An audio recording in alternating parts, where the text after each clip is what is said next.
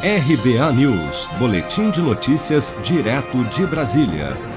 Relator do projeto de lei que altera as regras do imposto de renda, o deputado Celso Sabino, do PSDB do Pará, disse à imprensa, após reunir-se com o ministro da Economia Paulo Guedes na manhã desta quarta-feira, que as empresas inscritas no Simples Nacional estarão isentas da tributação sobre lucros e dividendos proposta no âmbito da reforma tributária. Acompanhe. Uma das medidas importantes que nós podemos anunciar hoje, o presidente da Câmara dos Deputados, o deputado Arthur Lira, tem recebido muitas demandas justas das empresas relacionadas ao Simples Nacional, as empresas cadastradas no Simples Nacional.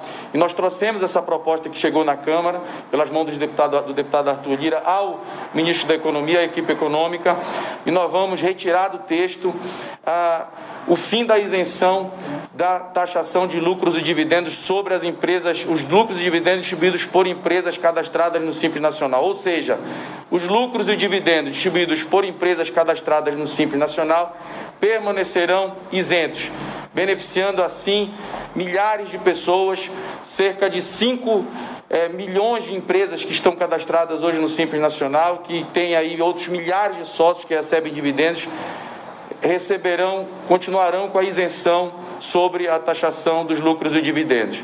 Ao lado de Celso Sabino, durante a coletiva, Paulo Guedes fez questão de ressaltar que o crescimento da arrecadação de impostos com a retomada da economia favorece a redução dos tributos sobre as companhias no próximo ano. Segundo ele, a tributação das empresas irá cair com a reforma tributária de 34% para 24% já neste ano, podendo chegar a 21,5% em 2022 e continuar caindo nos anos seguintes. Há 25 anos, os cidadãos mais ricos do Brasil não pagavam o imposto eh, de renda sobre dividendos, lucros e dividendos.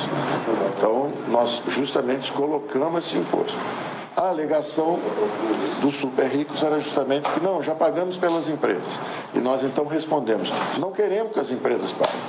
Queremos justamente que quando saia o recurso da empresa, é que justamente os cidadãos mais ricos era uma anomalia. A Estônia, a, Letônia e o Brasil eram os únicos países que não cobravam impostos sobre dividendos. Então nós estamos dizendo, olha, os super ricos vão pagar esses impostos. Nós vamos justamente aliviar 30 milhões de assalariados, 32 milhões de assalariados contribuintes que, né, que pagavam, estão pagando menos, os super ricos pagam mais e aquela alegação de que, bom, mas nós já pagamos nas nossas empresas, nós estamos dizendo o seguinte, não querem, não queremos que vocês paguem nas empresas. Nós queremos ao contrário, reduzir a tributação das empresas. Então a tributação das empresas cai de 34% para 24% já. O projeto que altera as regras do imposto de renda de pessoas físicas e jurídicas em discussão no Congresso propõe a volta da cobrança de um imposto de 20% sobre os lucros e dividendos distribuídos pelas empresas aos seus acionistas, com uma faixa de isenção de até 20 mil reais por mês.